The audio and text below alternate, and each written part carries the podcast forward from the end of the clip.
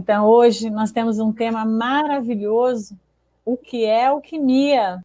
Vem cá, a gente tem alguma frase da Mirra antes da gente começar? Transite entre pessoas como quem as compreende, acolhe e respeita, sem deixar de lado seus objetivos de vida, sobretudo sua singularidade. Eu entendi que é você é, é, envolver-se no coletivo sem perder a sua natureza interior, a sua maneira de ser, né?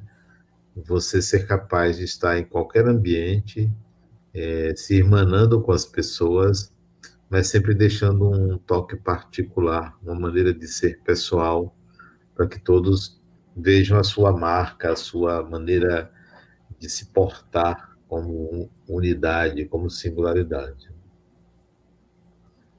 A outra, oriente as pessoas segundo suas necessidades, libertando-as de sua dependência e conduzindo-as à percepção profunda do divino. É, nós costumamos nos tornar professores dos outros e tendo necessidade de mantê-las como alunas ou como pessoas que não são capazes de gerar o conhecimento. E nessa frase ela coloca que a gente deve orientar as pessoas de acordo com o que elas precisem, mas ao mesmo tempo é, permitindo que elas é, demonstrem o seu próprio saber. É, porque todo mundo tem alguma coisa a, a, ensinar a gente. Nós não somos totalmente sábios, né? A ignorância é uma característica do espírito. Então, a, a frase é, induz a isso, que a gente é, deve libertar as pessoas de uma dependência do nosso saber, para que elas próprias tenham o seu saber e assim é, tenham a sua própria percepção do divino. Né? A outra, aprenda a voar com a sua consciência para alcançar planos elevados, sentindo-se além de si mesmo e se tornando a própria essência espiritual. É para a gente ir além da gente mesmo, né? O espírito tem sempre um plano a alcançar, uma dimensão a alcançar. A gente não achar que já chegou é, no limite e que o próximo limite não é possível ser alcançado senão após a morte ou por alguma mágica, né? Nós sempre podemos ir além, em qualquer dimensão que a gente esteja, sempre podemos ir mais do que onde estamos. E esse mais é, se tornar a própria essência espiritual, se perceber espírito. Né? É interessante que as frases elas têm uma certa continuidade do pensamento, né? uhum. né? Muito, muito Sim. bom, muito importante. Então vamos lá para a gente conversar um pouco hoje sobre esse estudo. O que é alquimia? Sim, sim, sim. Interessante que esse tema não, não era um tema muito fácil para mim, a primeira vez que eu li Jung se referindo à alquimia, eu não entendia de que se tratava, não alcançava, não tinha muito conhecimento da psicologia junguiana para entender o que era alquimia, o significado profundo desta palavra alquimia. Li, reli Jung, mas não entendia. Foi quando eu é, fui indicado por um amigo a ler o livro Alquimia, que é um livro escrito por Marie-Louise Vanfran, uma mulher. Quando eu li o livro Alquimia, escrito por ela, aí eu entendi de que se tratava, o que era alquimia. E aí eu voltei a ler Jung. E aí que eu entendi, de fato, o que Jung escrevia, porque já tinha um conhecimento de alquimia a partir da, da escrita de Marie-Louise von Franz, que eu aconselho quem quiser entender alquimia, leia este livro chamado Alquimia, escrito por ela. Bom, o que é alquimia? Aí a gente tem que remontar alguns séculos antes, talvez até milênios antes, porque a alquimia ela não é, não tem uma precisão do seu início. Os registros históricos é, não são completos. Nós vamos encontrar alquimia no Antigo Egito, quatro, cinco mil anos antes de Cristo, já se conhecia alguns segredos da matéria, já se trabalhava com a manipulação da matéria. Mas o estudo é mais robusto pelos registros históricos quando se vê a alquimia é, na Europa, na Alemanha, na França, na Itália, é, em outros países da Europa, na Inglaterra. Então, nós vamos encontrar os alquimistas. Quem eram os alquimistas? Inicialmente, eram pessoas que queriam manipular a matéria e transformar é, a, a matéria, que, matéria bruta, em ouro, porque estavam à procura do ouro, né? Que era valioso e é valioso até hoje. Então, havia indivíduos que queriam transformar é, matéria em ouro. Um, uma, um desejo natural de enriquecimento, um desejo natural de obter alguma vantagem, do que ir atrás é, do ouro das escavações, dos filões de ouro. Então, é, ali seria uma forma de manipular a matéria e aí ter o ouro e enriquecer. Só que isso não era possível, você não, não encontra na natureza é, aflorado uma matéria que seja ouro ou que você simplesmente misturando com qualquer substância tenha o ouro. O ouro geralmente está em locais mais profundos ou nos leitos dos rios e não, não se encontrava esse ouro. Ok. Então, os alquimistas começaram a desaparecer, aqueles que queriam transformar o, a matéria em ouro.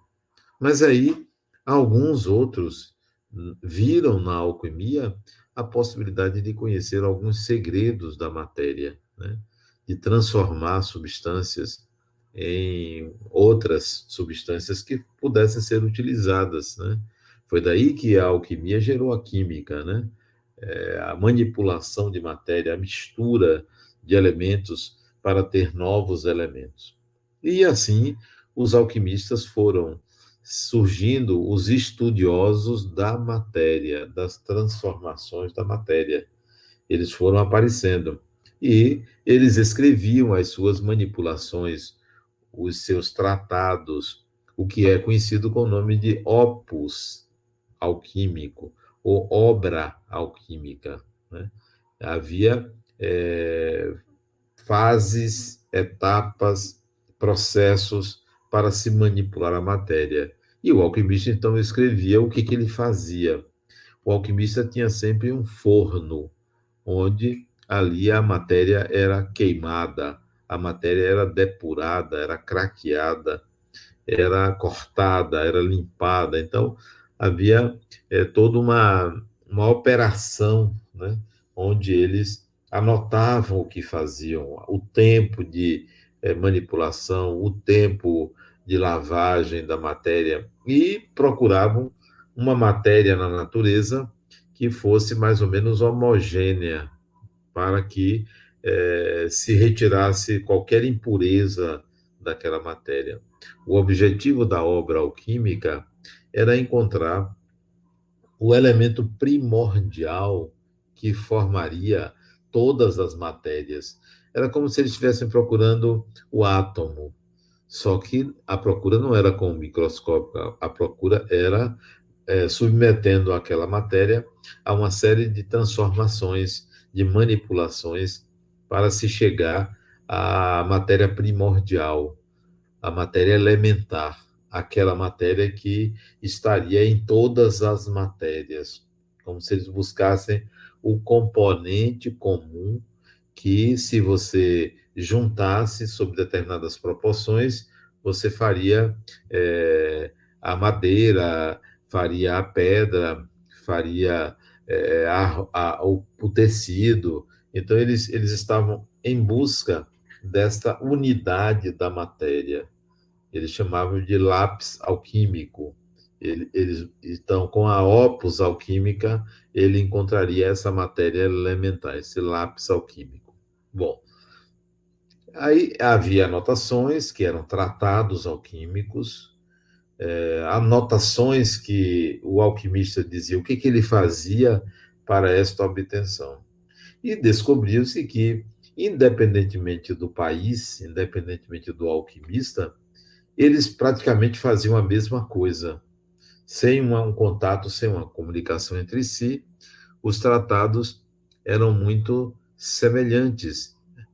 A, opus alquímica era a mesma. O que, que eles faziam? Pegava matéria bruta na natureza, um, uma pedra, e é, primeiro eles é, queimavam essa pedra. Para quê? Para tirar as impurezas, os restos de vegetais, é, aquilo que era é, diferente da homogeneidade daquela pedra. Então eles calcinavam, chamava calcinátil, ou calcinação, ou queima. Então queimavam a matéria. Esta queima demorava. Tinha lá alguém, um assistente do alquimista, que alimentava o fogo, botava madeira, é, e ali, é, num caldeirão, aquela pedra, aquele elemento bruto da natureza, era submetido ao fogo, era diretamente levado ao fogo. É, evidentemente que aconteceram muitos acidentes, né? É, muitas explosões, porque não se sabia o que, que, estava se pegando, se aquilo ali era combustível, não era combustível. Então, muito, é, muitos, é, é muitas tragédias aconteceram com alquimistas que morreram manipulando a matéria porque não sabiam o que, que estavam fazendo. Às vezes era um material explosivo ou uma substância que, se submetida ao fogo, provocava explosões. Bom, mas ele calcinava a matéria, então havia um, um processo de queima, né? Queimava, ficava lá um elemento é, mínimo, uma substância mínima, é, praticamente é, é, negra, né? Porque você calcinava, então tinha lá o carvão, tinha lá é, a borra que ficava. Depois que ele calcinava esse elemento, ele limpava, ele submetia a água, né? Ele lavava aquela matéria calcinada. Depois de lavada, essa matéria permanecia por um tempo é, num processo de, é, de esquecimento ali, deixava ali, e depois submetia a uma nova calcinação até chegar àquele ponto em que aquela matéria ficava vermelha, né? Enrubescia, né? E a partir daí eles consideravam que o processo tinha terminado. Quer dizer, algo simples: queimar, limpar, deixar, é, deixar evaporar o que tinha ali que ser evaporado e depois queimavam de novo, né? É, então, esse, essa era a obra alquímica e chegava a uma, a um, uma matéria elementar. Esse era o processo. Bom, o que, que isso tem de relevante? Qual é a importância é, desse processo? Inconscientemente, o que o alquimista estava fazendo era representando é, processos psíquicos. A opus alquímica é, na realidade, como funciona a mente humana. O que, que acontece com o nosso pensar. A alquimia externa é uma representação da alquimia interna, das manipulações do pensar humano, a atitude humana, os momentos do ser humano, tudo a, representando a dinâmica psíquica. Quem entende alquimia entende o funcionamento da mente humana, mais ou menos assim. Né? É, nós passamos por um processo de calcinação, de queima. Nós buscamos retirar as impurezas do nosso modo de pensar. Todos nós rejeitamos tudo que é negativo, tudo que é ruim. Né? Nós queremos eliminar tudo aquilo que atrapalha a percepção pura das coisas. Então, nós chamamos esse processo de calcinação, de queima, né? E é um processo também sofrido, porque é, nem sempre deixamos ou gostamos de, de excluir tudo que causa algum tipo de é, é, inconveniência, tem coisas que nós mantemos, nós não queremos perder, nós permanecemos até com certos vícios, nós não completamos esse processo de calcinação. E os alquimistas pegavam matérias que eh, não conseguiam retirar tudo, porque o calor, a queima, o fogo ali não era tão intenso a ponto de é, retirar todas as impurezas da matéria. Precisaria de um forno muito mais potente. Assim acontece conosco.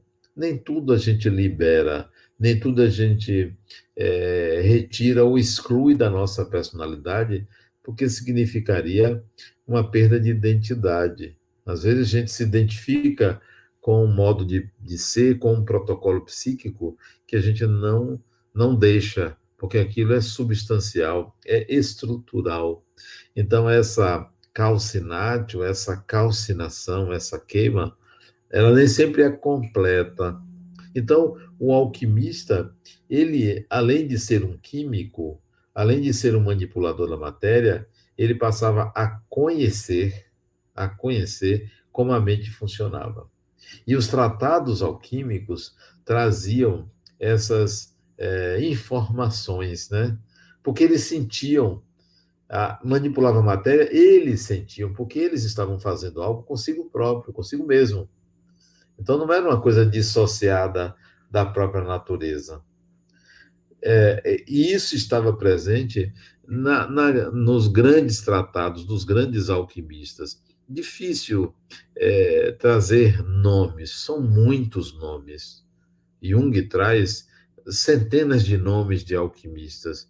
Não havia um mais importante do que outro, porque a importância era o tratado em si.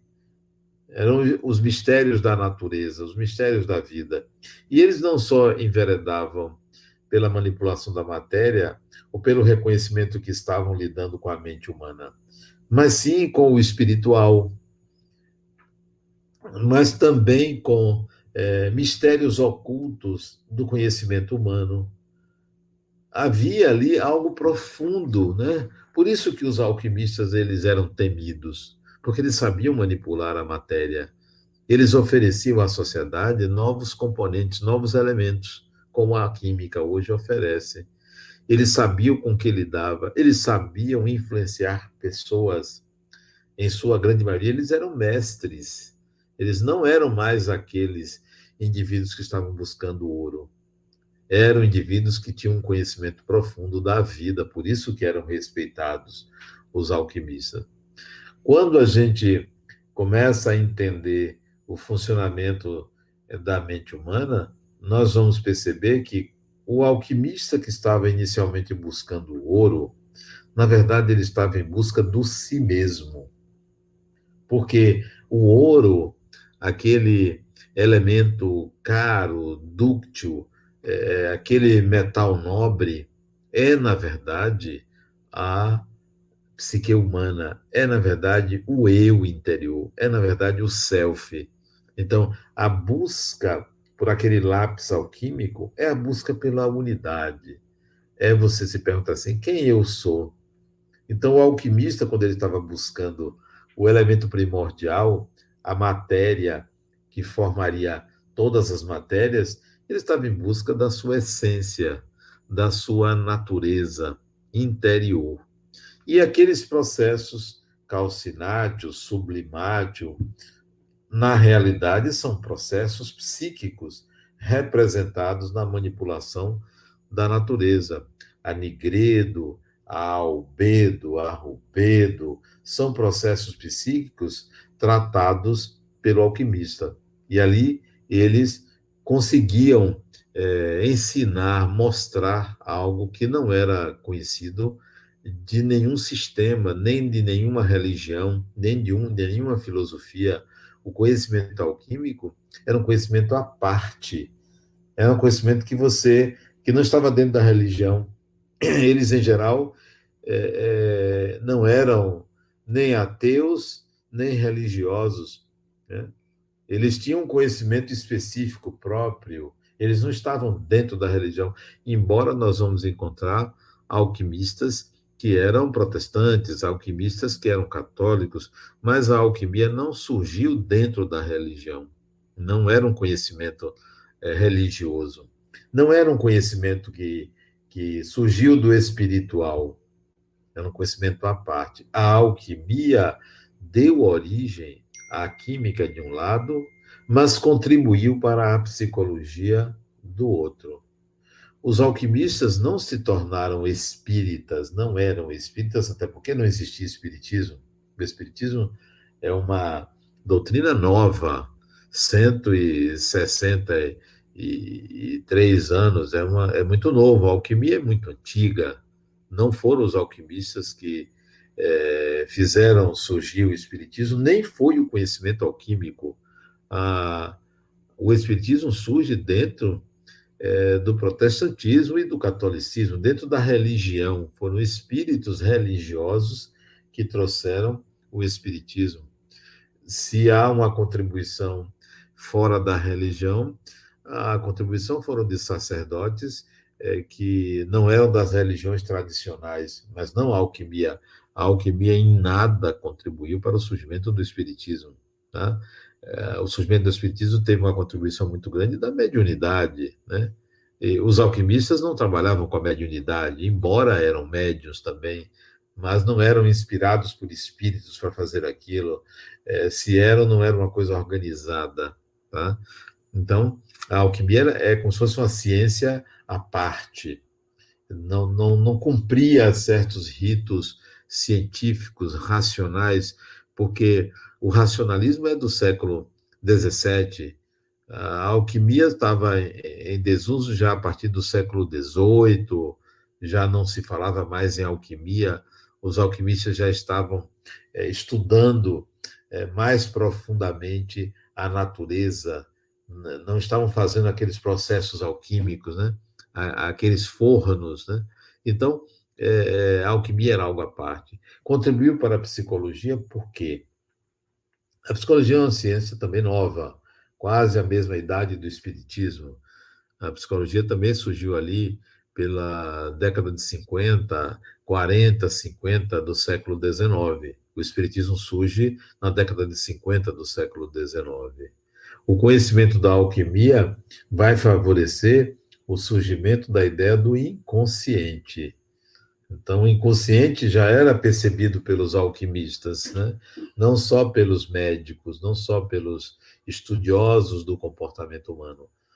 A contribuição da alquimia é muito grande para a ideia do inconsciente, a ideia de, de uma natureza subjetiva, de uma natureza mais profunda no ser humano.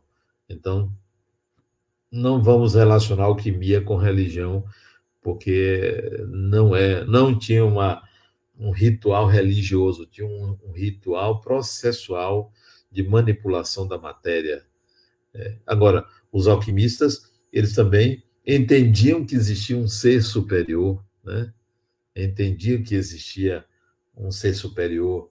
Eles rezavam, eles evocavam, mas não como algo ligado à alquimia, mas como uma percepção própria, como uma religiosidade própria. Tá? Então, é, é, muito útil a leitura é, do, do, do, do alquimia, da alquimia, é muito útil. Embora seja um pouco difícil a compreensão, mas é muito útil.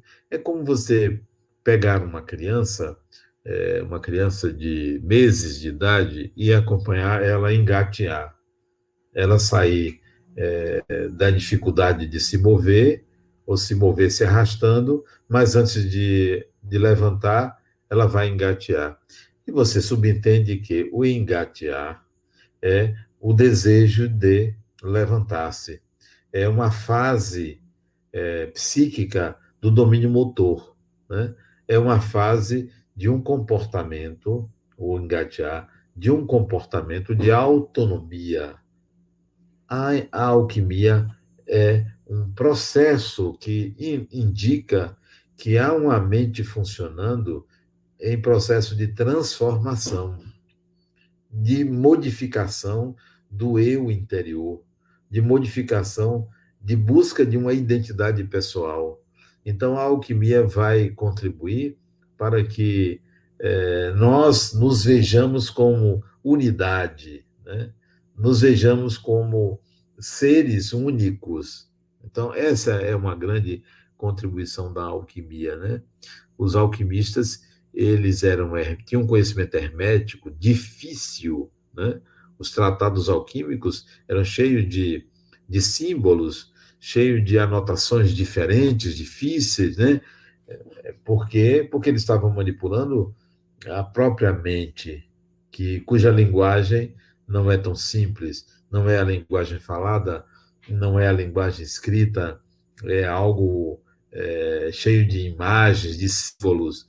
Então, a alquimia vem revelar a simbologia do inconsciente, vem revelar que a nossa mente funciona com uma lógica diferente da lógica causal, com uma linguagem diferente da linguagem que nós estamos normalmente acostumados a, a mostrar ou a usar. Né? Então, a alquimia ela desvenda ou, ou abre a ideia de que há um inconsciente e que esse inconsciente precisa ser é, visto, analisado, porque nós estamos muito é, acostumados a entender que a vida humana é a consciência. Estamos acostumados a aceitar que nós somos o que nós pensamos, ou que conscientemente pensamos. Esquecidos de que dormimos. E quando dormimos, não há conexão com a realidade material. Há uma outra realidade que se sobrepõe à consciência. E é essa outra realidade é o inconsciente.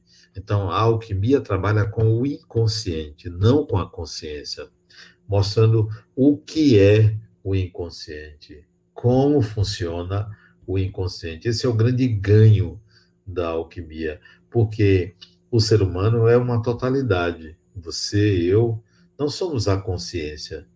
Nós somos a consciência mais tudo aquilo que não sabemos de nós, tudo aquilo que é, não conseguimos enxergar da nossa natureza. E a, a alquimia mostra, revela aquilo que nós não conseguimos enxergar da nossa natureza. É, vem de uma forma simbólica, hermética, difícil de compreender, porque essa natureza que não é consciente, ela é complexa. Ela, de fato, traz é, algo muito profundo esse algo muito profundo que a alquimia é, demonstra, a existência do inconsciente, é que um dia, na evolução humana, fez surgir a consciência. A consciência como se fosse é, o ápice da evolução. É como se existisse um mar, que é o inconsciente, e de repente aparecesse uma ilha. A ilha é o, a consciência aquela pontinha cercada de água por tudo quanto é lado, aquilo que emerge do inconsciente é a consciência, é algo novo, é algo que aflora. O alquimista, ele faz o caminho inverso, sai da consciência e mergulha no inconsciente. E diz que ali dentro tem muita coisa. E mostra como funciona o inconsciente. Esse é o grande ganho da alquimia. Por que é difícil? Porque ah, o ser humano comum, é, nós é, fazemos um processo de autoconhecimento pensando que estamos mergulhando na intimidade do nosso ser. O autoconhecimento é só o conhecimento da consciência, porque nós ainda queremos estudar o inconsciente utilizando os mesmos parâmetros da consciência, utilizando a mesma lógica da consciência. A alquimia mostra o inconsciente sem a lógica da consciência, sem utilizar-se da causalidade da consciência. Então, esse é o grande ganho da alquimia, é não trazer é, o conhecimento do inconsciente pela via lógica comum, dita normal, que a consciência nos exige. Veja que as pessoas que dizem que se conhecem são pessoas que têm um autocontrole muito grande. Eu me conheço. São pessoas de fala mansa, são pessoas que dominam os seus movimentos, as suas palavras. Aparentemente parece que conhece a totalidade do ser. Na verdade, fazem um processo de contenção, contenção do inconsciente. A alquimia não parte do princípio de que nós precisamos conter a consciência é, para nos tornarmos autoconscientes. A alquimia sai da consciência para descobrir o inconsciente. Então, ao invés de um processo de autoconhecimento, é também um processo de autodescobrimento. Descobrir. Descobrir aquilo que está oculto. E também um processo de autotransformação. Porque alquimia é transformação, alquimia é mistura. E a gente vai entender, a partir da alquimia, que todas as vezes que você tem um impulso para a ação, todas as vezes que você tem um impulso para falar, todas as vezes que você tem um impulso para agir, para se expressar no mundo ou para reagir ao mundo, esse desejo passa pelo inconsciente. E você traz do inconsciente, é, você mistura o impulso para agir com seus conteúdos inconscientes. Então, toda ação humana, ela traz é, processos inconscientes, traz a consciência mais o inconsciente. Todas as vezes que você se apresenta ao mundo, você está manifestando alquimicamente conteúdos inconscientes. Tudo que o ser humano faz contém ou contempla processos inconscientes que a consciência não registra. O simples ato. Se você, por exemplo, é, quiser cuidar de uma pessoa, tiver vontade de cuidar de uma pessoa, qualquer pessoa, seja uma criança, seja um adulto, seja um idoso, você quer cuidar, você tem vontade de cuidar. Esta vontade de cuidar, como você vai fazer? passa por essas experiências de cuidar que estão no seu inconsciente, que você aprendeu é, nas suas várias experiências kármicas, nas suas várias experiências reencarnatórias, né? estão guardadas em você, estão no seu inconsciente. Então, cuidar pode ser abrigar num teto, cuidar pode ser é, melhorar a estética da pessoa, Cuidar pode ser cuidar da saúde da pessoa, cuidar pode ser educar a pessoa, depende da sua experiência ou das suas experiências no cuidar, aquelas que estão no inconsciente. Então, todo ato humano passa antes pelo inconsciente. E para você descobrir o que, que está no seu inconsciente, não basta um processo de autoconhecimento é preciso descobrir. Como é que você descobre o seu inconsciente? Observe suas tendências, suas tendências. O alquimista, para encontrar a matéria-prima, ou a prima matéria, ou aquele elemento primordial, ele tinha que passar pelo fogo, ele tinha que calcinar. Você, para descobrir o seu inconsciente, você tem que calcinar, isto é, você tem que entrar em contato com a sua sombra. Com a sua sombra. Ninguém consegue é, descobrir o inconsciente sem aceitar, entender o conceito de sombra, né? Aquilo que você nega de você, aquilo que você desconhece de você, é sua sombra.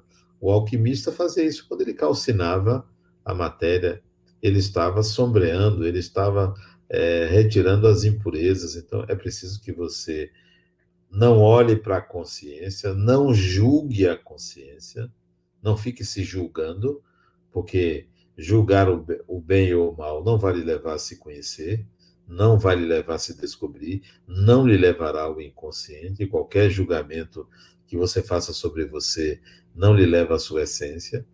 Então, para descobrir o inconsciente, é preciso que você integre sua sombra. Admita sua ignorância sobre você mesmo e verifique quais são suas tendências. Todo tipo de tendência. Tudo aquilo que é, leva você a um modo de ser e não necessariamente ao ato, a um modo de ser, a uma natureza, a uma tendência. Também você pode chegar ao inconsciente. É, o alquimista lavava a matéria calcinada. Ele lava. Lavar é tirar tudo que é negro, é tirar tudo que é sujo, é tirar tudo que era carvão, que era calcinado, era embranquecer a matéria, né? Era limpar, né? Que é o processo de é, albedo, né? Embranquecimento, né? Você retirar aquelas impurezas, né?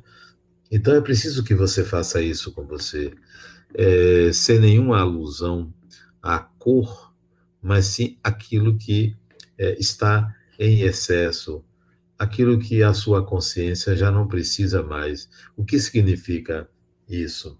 É você aproveitar o seu tempo, é não gastar o tempo da consciência com o que não lhe leva ao inconsciente. A se abstrair. Se abstrair. Abstrair é sair de. É entrar em contato com algo fora da consciência. Então, se eu estou aqui com você, se eu quero entrar em contato com o meu inconsciente, eu não teria que estar preocupado com o que vou comer daqui a pouco, é, com alguém que eu vou conversar daqui a pouco, é, com se eu estou com sono, se eu estou cansado, eu tenho que abstrair de mim mesmo para ter acesso ao inconsciente.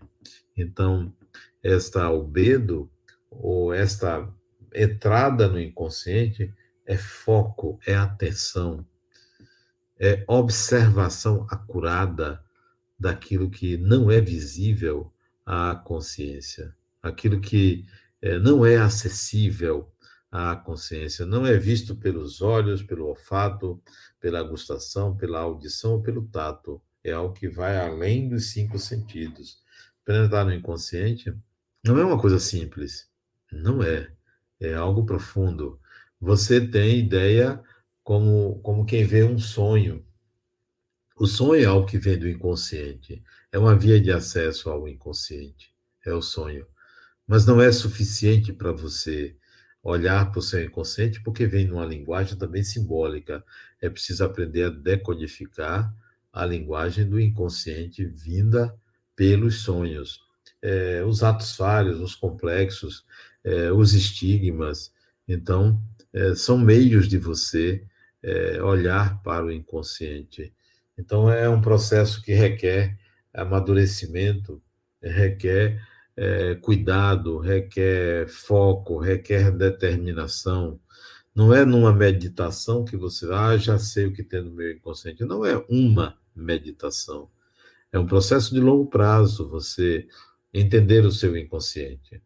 Não é num insight, não é mágico, não é mágico, é um processo contínuo que leva tempo para você começar a entender o seu inconsciente.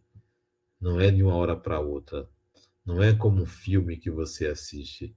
É muito mais do que isto. Muito mais. É importante que você entenda isso. É um processo profundo de penetração é, no mundo interior, na realidade interna do indivíduo é, existem várias práticas para isso.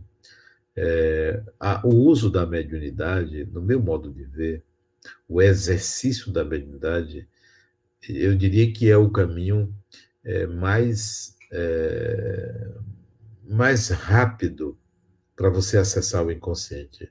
Porque no exercício da mediunidade, muita, muita coisa que está guardada sai na manifestação mediúnica. Então, é uma boa via de acesso ao inconsciente, ou é um bom exercício. É, alquimia hoje, ser alquimista hoje, é ser alguém que se dedica ao estudo do inconsciente. É alguém que é, começa a perceber a sua unidade e contribui para que o outro também veja a sua unidade, a sua singularidade. A alquimia é uma diferenciação do coletivo, é a busca pela singularidade. Então, hoje, os alquimistas, hoje, são os psicólogos, né? são os alquimistas. Todo aquele que estuda a mente, todo aquele que busca a unidade do ser, é um alquimista. Não só psicólogos, né? Pessoas que lidam com energia, pessoas que lidam com a dinâmica psíquica, pessoas que estão em busca da natureza singular do ser humano, são hoje os alquimistas. Aqueles hoje que estudam física, em particular física quântica, são alquimistas. Porque o que é a física das partículas? É a busca pela unidade da matéria. Os físicos de hoje são os alquimistas do passado, não são os químicos. Os, os químicos apenas pegam, manipulam a matéria e misturam a matéria. O físico quântico, ele está em busca de perceber a unidade da matéria. Eles são os alquimistas do passado, são os físicos de hoje. Os físicos de hoje que buscam pela matéria o entendimento da natureza. Os psicólogos, psicólogas, claro, é, pela, pelo comportamento, pela materialidade do impulso humano, estão em busca do inconsciente, estão em busca da unidade de cada um. Então, são os alquimistas. Estudar alquimia hoje é penetrar nos mistérios da vida, da natureza. É, é um conhecimento profundo. É, nem, nem todo mundo tem interesse, porque não é algo simples, não é um beabá, não é um livro que você leia, né? Não é. É algo muito mais do que uma leitura, do que um conhecimento é, é, a respeito de, de uma coisa hermética e do passado. Não, é algo muito sério, é algo que é, não deveria levar as pessoas à vaidade de achar que porque estuda alquimia ou porque estuda os mistérios da, da vida, da natureza, estão acima, acima de qualquer outro ser humano. Não, de forma alguma. Ao contrário, os alquimistas eles eram temidos não porque eram vaidosos, eram temidos pelo conhecimento que tinham, mas eram pessoas comuns, eram pessoas simples, eram pessoas que tinham família.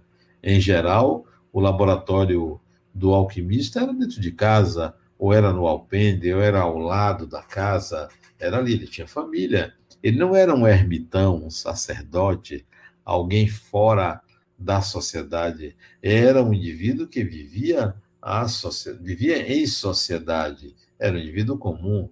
O respeito que se tinha é porque eles tinham um conhecimento que ninguém tinha. Né? É como se eles estivessem fora do senso comum, né? É, voltado para algo que ninguém se preocupava em conhecer. Então, é, a alquimia é de fato um conhecimento profundo. Vale a pena você é, penetrar nesse conhecimento. Quanto mais você estudar alquimia, mais você vai se conhecer, mais você vai se descobrir, mais você vai entrar em contato com o seu inconsciente, porque leva ao inconsciente é, tudo aquilo que a gente é, se interessa é, profundamente, a gente está entrando em contato com o nosso, a profundidade do nosso ser.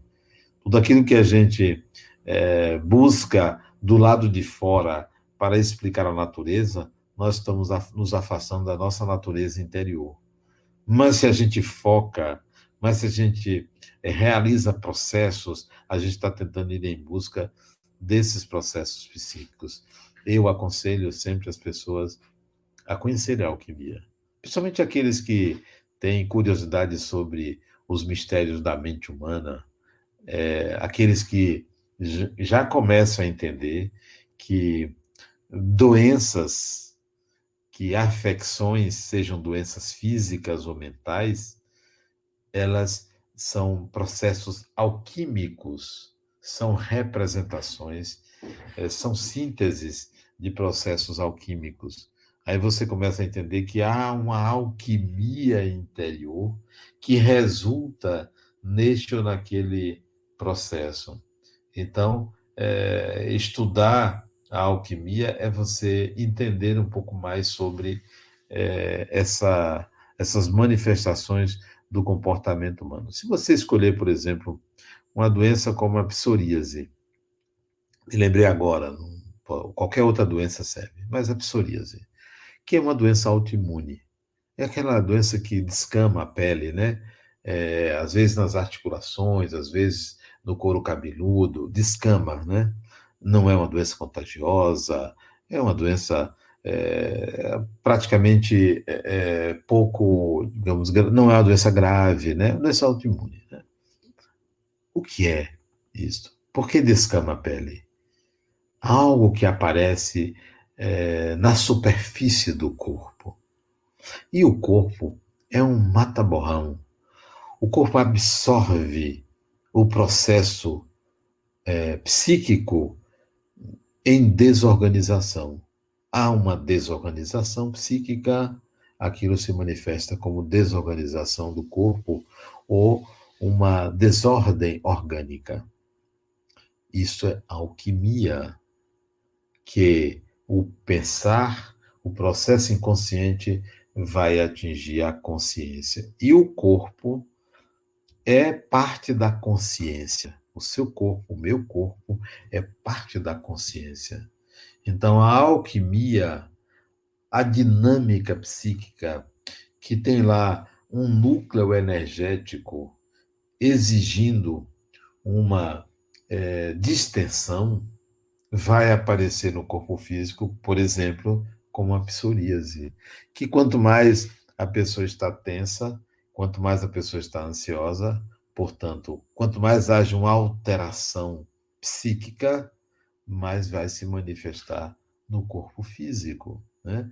Então, nós temos que entender que tudo que acontece na periferia do corpo, tudo que acontece na periferia, no corpo físico, tudo que acontece é, externamente em nossa vida está relacionado com um processo psíquico, com a dinâmica psíquica. E a alquimia traz isso, que todo processo interno gera manifestações internas, que o que comanda a vida externa está no inconsciente, que o ego, o eu, é apenas uma tentativa de organizar esta relação entre consciência e inconsciente, de entender essa dinâmica. Então, é, meu conselho é que você estude alquimia. Quando Jung começou a estudar alquimia, foi por influência desta mulher que eu me referi, Marie-Louise von Franz. Ela que influenciou ele é, já no final dos anos 30 do século passado, a estudar alquimia, porque ela é, era um alquimista reencarnada. Ela foi um alquimista que reencarnou. E logo cedo se dedicou novamente ao estudo da alquimia. Aí Jung, por influência dela, que era uma jovem, tá, muito mais nova do que ele, que ele aconselhou que ela estudasse letras, e ela foi estudar letras, para ajudá-lo nas traduções quando ele começou a estudar alquimia, ele comprou os livros de alquimia que tinha disponíveis na Europa. Esgotaram-se todas as publicações de alquimia porque Jung começou a estudar alquimia. Porque se Jung começou a estudar alquimia, é porque era algo muito importante. E as pessoas, então, se dedicaram a estudar aquele algo muito importante. É, dizer que Jung era um alquimista é muito pouco. É muito pouco. É, Jung foi muito mais do que um alquimista. Bote aí o alquimista ao quadrado, ao cubo. Jung foi uma sumidade, uma enciclopédia. Jung penetrava em conhecimentos é, de tudo quanto é área do saber humano, né? Eu acredito que se existiram os sete sábios da Grécia, Jung era um deles, um deles, né? Tinha uma sabedoria invulgar, incomum, né? Embora não soubesse tudo, alguns conceitos da psicologia analítica não são de Jung, são de auxiliares dele, da própria Von Franz, é, de outras pessoas que é, auxiliaram ele a, a, trazer o corpo da psicologia profunda, que era a psicologia de Jung. Então, é, eu aconselho você a ler Von Franz. Leia Von Franz porque você está lendo um alquimista. Ela era um alquimista encarnada. Tinha um conhecimento. E ela escreve de uma forma muito. muito não, fácil não é o caso. Uma forma é, palatável, compreensível a quem não tem conhecimento psicológico, né? Assim se deu comigo, foi muito importante ter estudado é, Von Franz. Bom, isto é alquimia. Eu deixo a vocês agora as perguntas. O que vocês querem saber mais do que eu coloquei? Aí eu chamo Rosana para é, trazer as perguntas é, que foram feitas, para ver se, se eu não conseguir responder, Rosana responde. Né? Tá sem som, Rosana. Bote o som. É. Olha que ótimo, você é alquimista aqui, não tem dúvida. Inclusive, essa é uma das perguntas. A, a Thaís, ela diz, e você, Adenar, você acha que você já foi um alquimista em outras encarnações? Eu acho que não. Não me vejo alquimista, primeiro pela dificuldade de entender a alquimia. Eu tive dificuldade. Não, não tenho nenhuma vaidade. É, eu, eu, reconheço a minha dificuldade. Então, esse era o primeiro. O segundo é que minhas encarnações elas foram muito mais próximas da religião do que, do que da alquimia. Então, desde o século XIII que eu me dedico ao estudo das religiões em várias encarnações. Então, não me dediquei à alquimia. Eu vim conhecer a alquimia nesta encarnação, lendo Jung. A Denise Silva ela disse quais os nomes dos principais alquimistas da história. Ah, são muitos, eu não decorei nenhum deles propositadamente, Denise. Mas se você entrar na internet aí, alquimia, você vai encontrar vários, não tem nenhum em particular. Jung tinha alguns que ele é, ele falava, ele mais lia, né? Mas eu não decorei esses nomes. Fiz questão de não não me fixar nenhum. Ana Júlia. Oi, Aninha, como vai você? Julia. Qual a importância da alquimia para os dias de hoje? Julinha, eu acho que para os dias de hoje, a alquimia pode contribuir para a percepção melhor do inconsciente enquanto campo fértil é, do saber humano.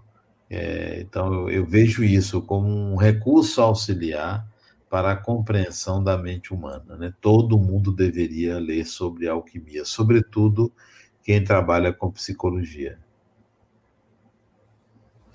A Jane disse assim: o que revela efetivamente o inconsciente com quanto à alquimia? O que revela efetivamente o inconsciente, eu creio que seja é, a natureza essencial do ser humano o inconsciente revela toda a, a, todas as experiências e o que resultou das experiências dos vários personagens que o espírito vivenciou.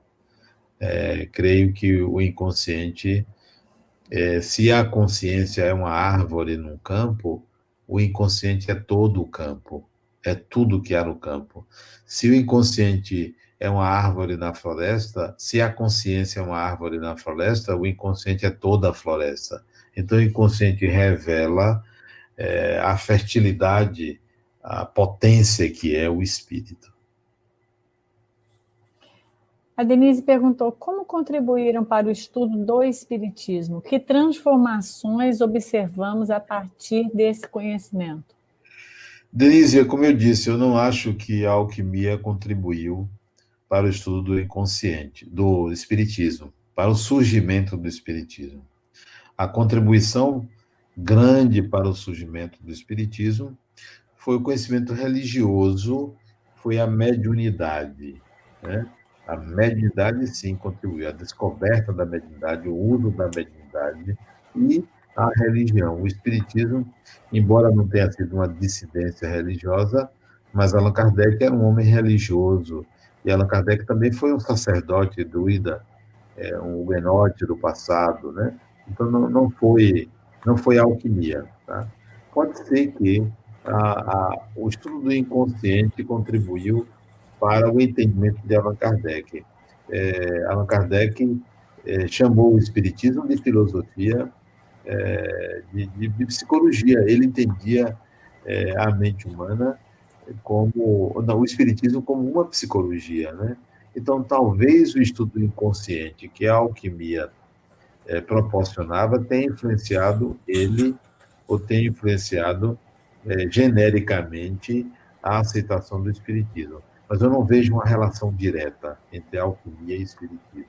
Mas entre alquimia e psicologia, sim, eu vejo uma relação direta.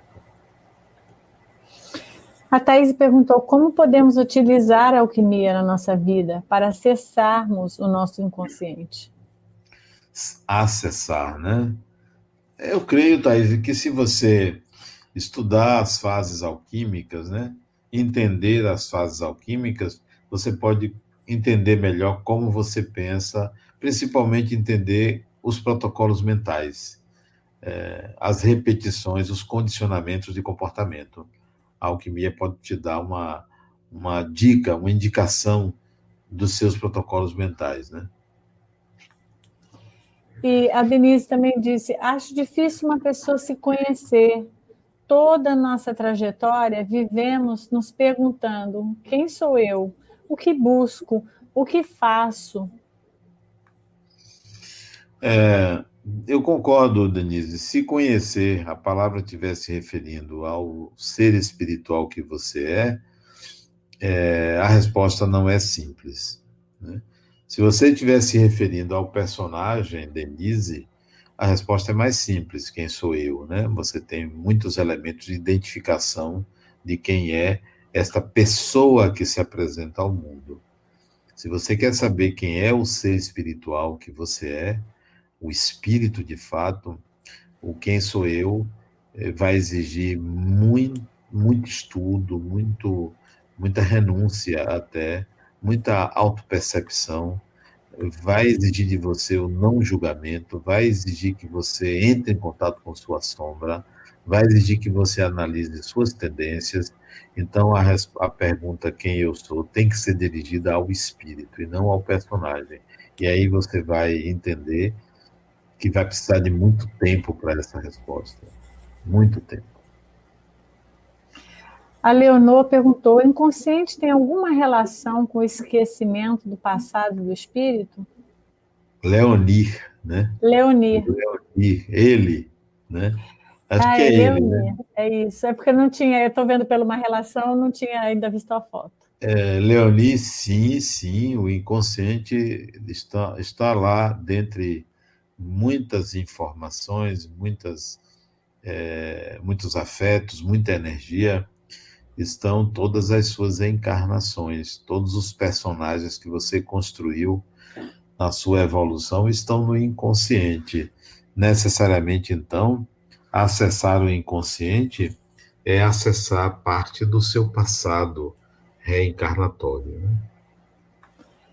A Maria Helena colocou um uma pergunta que talvez tenha uma palavra. Ela disse: uma pessoa que é ansiosa, a meditação, ela colocou an, andando, é uma ferramenta eficaz? É... Maria Helena, você fez uma pergunta interessante. Particularmente, eu gosto muito da meditação andando. É, da meditação que ocupa meu corpo com uma atividade repetitiva, que deixa o corpo liberado para o movimento. E aí eu entro em contato com o meu ser, porque o corpo está em movimento. A paralisia do corpo, para mim, não me leva à profundidade do meu ser. Então eu gosto muito de refletir andando. Às vezes eu leio andando. Eu pego o livro e leio andando. Às vezes, às vezes não. Eu gosto muito de andar e de pensar enquanto ando, né? de eu gosto muito de ter uma bolinha que eu fico, fico jogando essa bolinha e ali eu estou ocupando minha mente enquanto o corpo está numa atividade é, condicionada, numa atividade repetitiva. Sim, eu gosto muito. Se a sua pergunta teve esse objetivo, pode ter certeza que eu também gosto. É, não sou uma pessoa ansiosa, não sou. Mas se fosse, é, andar seria bom para diminuir a ansiedade na realidade, eu aconselho quem é ansiosa, quem é ansioso, necessariamente não é meditar andando, mas sim é, para você curar a ansiedade, você tem que aceitar, aceitar as suas fragilidades. Aceitar suas fragilidades. O ansioso, ele espera por uma, um sucesso e ele não gosta de um fracasso futuro. Você cura a ansiedade se você aceita antecipadamente o fracasso e entende que derrota e vitória são as duas oportunidades de aprendizado. A Maria Helena perguntou assim: Helena Blavatsky foi uma alquimista? Acho que sim, viu? O conhecimento da Madame Blavatsky era algo muito profundo. E eu creio que, de fato, ela me parecia ser a encarnação de algum alquimista, porque ela penetrou em conhecimentos que até hoje são extremamente difíceis e complicados de se entender, mas profundos. Creio que ela me pareceu alguém eh, que tinha conhecimento de alquimia. A Thais perguntou: e onde foi algum alquimista de destaque em alguma encarnação dele? É como eu disse, eu acho que não. Eu acho que Jung estava além da alquimia, né? É, não, não, não tenho acesso às encarnações dele, se ele passou pela alquimia, é, não o tornou é, tão somente um conhecedor da mente humana. Jung transcendia o conhecimento da mente humana porque ele olhava para a sociedade e fazia uma leitura da sociedade. Ele é, tinha uma visão, uma perspectiva de mundo muito além da alquimia, né? O alquimista é muito voltado para a mente humana, e Jung vai mais do que o conhecimento da mente humana. O Robert ele pergunta assim: o trabalho mediúnico na reunião espírita favorece ao despertar anímico? Com certeza, Robert. Sim, sim. Como eu disse, o exercício da mediunidade favorece a abertura do inconsciente é um, uma reunião mediúnica em que você exerça a mediunidade é, vale por 10, 20 sessões de psicoterapia, porque é um mergulho no inconsciente. Sim, eu considero importante. É, eu agora vou fazer, vou oferecer às pessoas uma formação em psicoterapia do espírito. A partir do ano que vem, eu vou é, ensinar as pessoas a entender o espírito em terapia. E um dos requisitos durante essa formação é as pessoas participarem de reuniões mediúnicas, porque eu entendo que isso favorece o despertar do inconsciente. Por hoje a gente não tem mais perguntas aqui. Então eu espero que vocês é, comprem o livro de Ivan Franz né, para o entendimento, aí, livro Alquimia, Marie-Louise von Franz, para o entendimento da alquimia. Eu escrevi também sobre o assunto, mas um resumo do resumo do resumo de Von Franz, né? Se vocês quiserem mesmo entrar em contato com as fases do processo alquímico, é, leia Von Franz. Depois, se quiser se aprofundar, leia. É, você podia deixar aqui também o nome do seu livro, como a pessoa pode entrar em acesso para comprar. Na verdade, está em alguns livros meus, né? Eu comecei falando do assunto num livro chamado Psicologia e Universo Quântico, né? Depois eu, nesse livro, é, Psicoterapia e Mediunidade, que eu estou lançando agora, no final do ano, talvez início de janeiro, ele fala de alquimia. Então, mas eu não, eu não, indico, não me indico sobre o assunto porque é apenas uma. Eu sou um teórico, né? Nunca fiz nenhum trabalho alquímico. O pessoal está agradecendo, a gente também quer agradecer. Eu também tenho a agradecer a vocês. Pela oportunidade de a gente conhecer. Sempre aprendizado para mim, né? Sempre aprendizado. E fiquei achando super interessante esse pré-requisito que você estava dizendo do seu curso, justamente porque muitas vezes as pessoas é, não têm essa conotação de uma reunião mediúnica como um processo, de você, desse auto-olhar. Né? Muitas vezes as pessoas têm um olhar diferente para a reunião mediúnica, então é muito interessante você trazer isso, é. porque expande essa, essa visão. Será pré-requisito né? para aqueles que querem ser é, terapeutas do espírito, olhar o outro como espírito, é, você só leva o outro até onde você foi. Então você precisa entrar nesse universo mediúnico, né? Não necessariamente ser espírita, mas experimentar a mediunidade. Tem que experimentar a mediunidade. Como é a mediunidade em mim? Isso é pré-requisito de quem vai atender alguém que, por exemplo, apresente uma problemática mediúnica num consultório. Então é importante esse mergulho na mediunidade, na própria mediunidade. Né? A, a Charles teve aqui uma pergunta agora no último minuto. Qual a contribuição da, da alquimia de Paracelso para os trabalhos mediúnicos? Olha, a, a, o espiritismo ele surgiu como ocultismo. Ocultismo. Antes de ser espiritismo, se falava em ocultismo. Eram pessoas que é, manipulavam é, energias, né? pessoas que se interessavam pela mediunidade. Paracelso, um deles, e muitos outros, né? Charcot, em Paris, muitos espíritos encarnados, além de Paracelso, é, se dedicaram ao estudo da mediunidade. E essa é a contribuição para o Espiritismo mas não porque eles se interessavam em alquimia. A alquimia não está relacionada com o espiritismo diretamente, só indiretamente. Aí tem a Kailine que escreveu assim: qualquer pessoa pode ser médium? Kailine, onde é que você achou esse nome, Kailine? Por que não achou um nome mais assim simples? Adenauer, por exemplo. Né? Kailine. Kailine, todo ser humano é capaz de ser é, influenciado mediunicamente, né? Todo ser humano, independentemente da religião, da cor, do gênero, da cultura, da idade, todo ser humano é médium, porque pode ser influenciado por espíritos. Então, é bom desenvolver essa mediunidade. Qualquer pessoa pode ser, pode desenvolver sua mediunidade. Ah, você disse que seus pais deram ter muito carinho nele. De fato, Kailine é um nome diferente, viu? Nós somos diferentes. Adenal é K e Kailine aí. Kailine ou Kailine, né? Não sei esse Y aí no final. Adenal, obrigada, obrigada de novo ao projeto. Ah, eu, eu gosto muito de estar aqui falando desses temas, porque eu também aprendo muito, né? Cada momento de imersão nessa temática a gente encontra um caminho que leva a um outro entendimento, né? Como se houvesse uma alquimia interna quando a gente se interessa é, por esses assuntos, né?